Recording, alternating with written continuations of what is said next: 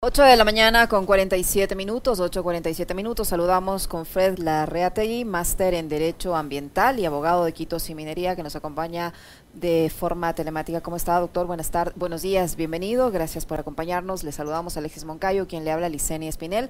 ¿Cómo avanza este proceso de sensibilización de la importancia que tiene el Choco Andino? Esto frente a la consulta popular que se llevará a cabo conjuntamente con las elecciones anticipadas del 20 de agosto de 2023. Buenos días, bienvenido. Muy buen día, eh, muchas gracias por la invitación. Pues avanza eh, bastante bien, nosotros tenemos eh, muchas tareas, mucho trabajo ahora que se nos viene la, el tema ya de la campaña y evidentemente estamos trabajando con cerca de 2.000 voluntarios en la ciudad de Quito, precisamente para topar estos temas tan importantes para el Chocó Andino, pero no solo para el Chocó Andino, sino, también para, para, la ciudad de Quito, como ustedes conocen, ¿no? Eh, por ejemplo, eh, les podría mencionar, ¿no? Todos los, los, servicios ecosistémicos y la funcionalidad para nuestras vidas en el día a día que tiene el Chocó Andino. Eh, ahorita estaba revisando, recién en el 2001, por ejemplo, se otorgó una licencia ambiental a la EMAPS, para otorgar, eh, para que, digamos que confiere 250 litros por segundo para muchos barrios de, del norte de Quito.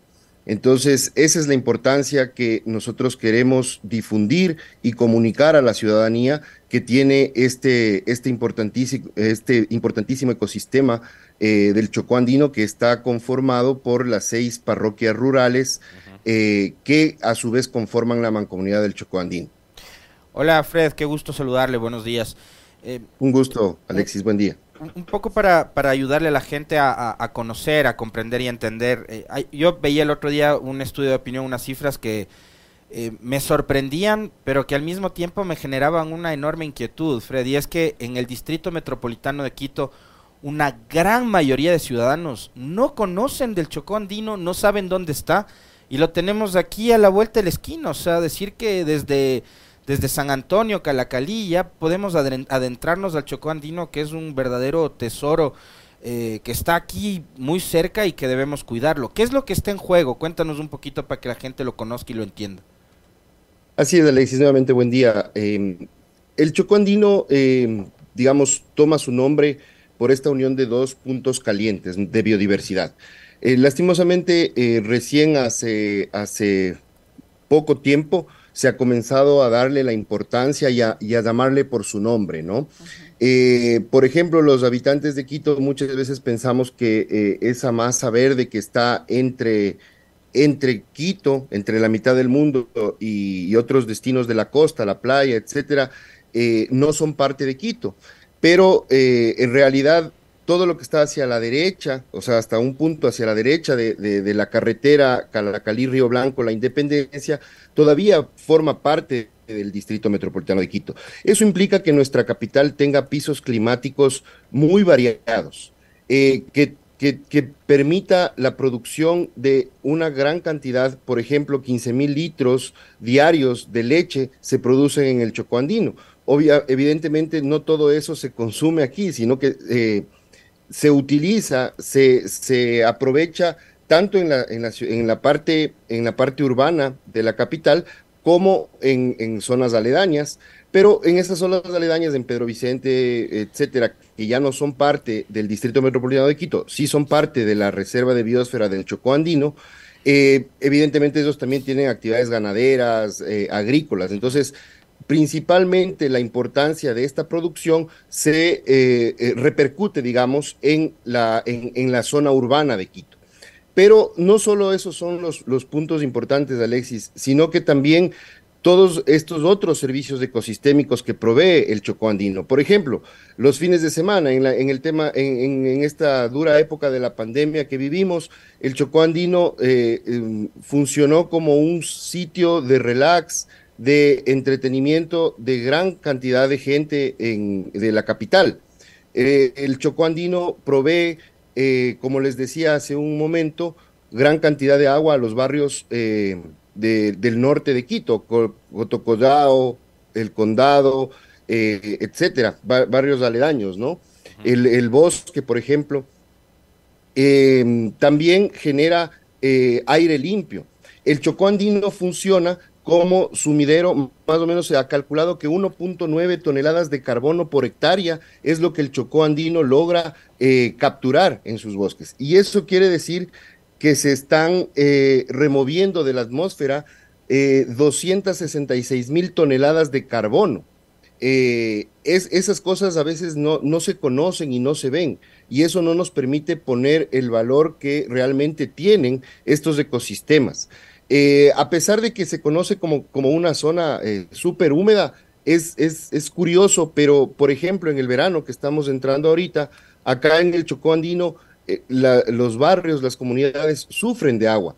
entonces, es súper importante para las comunidades locales pero también para el Quito urbano, tener eh, claro cuáles este, este, estas prestaciones, estas, estos beneficios que presenta el Chocó andino y evidentemente en este sentido los riesgos que la minería metálica, porque nuestra consulta, que es de iniciativa ciudadana, de iniciativa popular, eh, está planteando a eh, los habitantes del Distrito Metropolitano de Quito.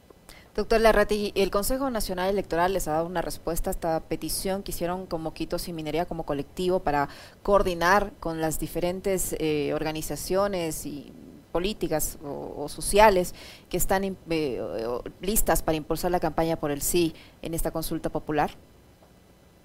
Em, nosotros hemos planteado eso, Licenia, como, como una, un tema de, unificar y de, aunar esfuerzos, ¿no?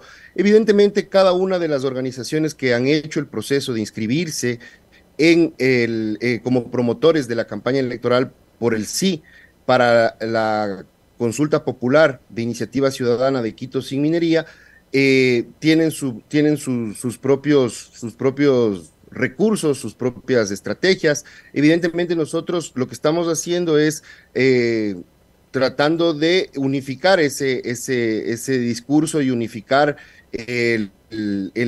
la necesidad, como planteaban ustedes en la pregunta previa, de eh, dar a conocer cuáles son las funcionalidades, eh, las ventajas que tiene el hecho de mantener al Chocó andino libre de minería metálica.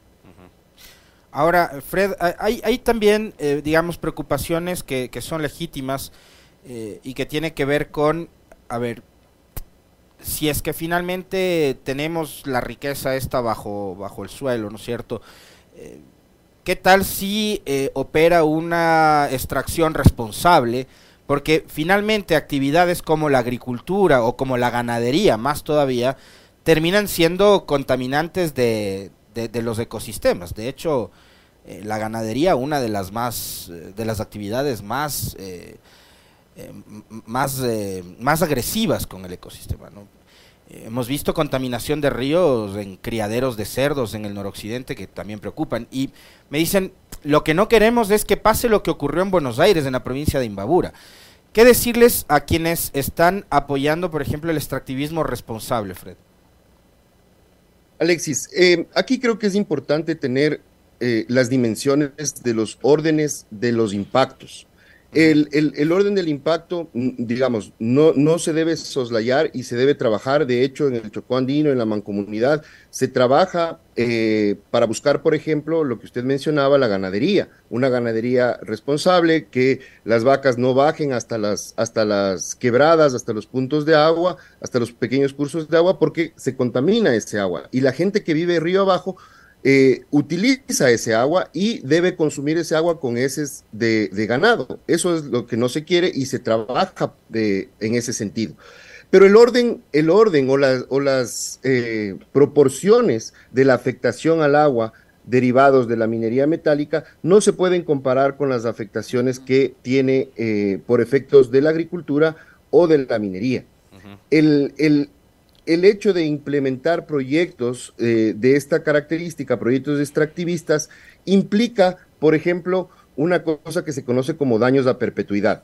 ¿Qué es lo que eso significa? Significa que en los procesos de extracción de los minerales, sea a cielo abierto o sea por socavones, eh, los operadores tienen que albergar, tienen que alojar los relaves mineros, los desechos mineros en grandes represas ustedes pueden investigar, pueden observar qué es lo que está ocurriendo ahorita en el sur, en el proyecto Mirador. Por ejemplo, ahí se está planteando, o, lo increíble es que el Ministerio del Ambiente ha autorizado bloquear una quebrada con una pared de 250 metros, me parece, para en ese lecho del río, en ese lecho de la quebrada, albergar esos, esos lodos, esos relaves. Entonces, la preocupación que tienen las comunidades eh, es que, concretamente en el Chocó Andino, es que es, esas infraestructuras permanecen ahí por cientos de años, no por décadas, no por 50 años, sino por más de 100 años, más de 200 años. Y esto es algo que no se ha visto en el Ecuador porque nosotros, eh, digamos, recién se inauguró hace, hace poco con eh, estos, estos dos proyectos del sur el, este concepto de la, de la mega minería.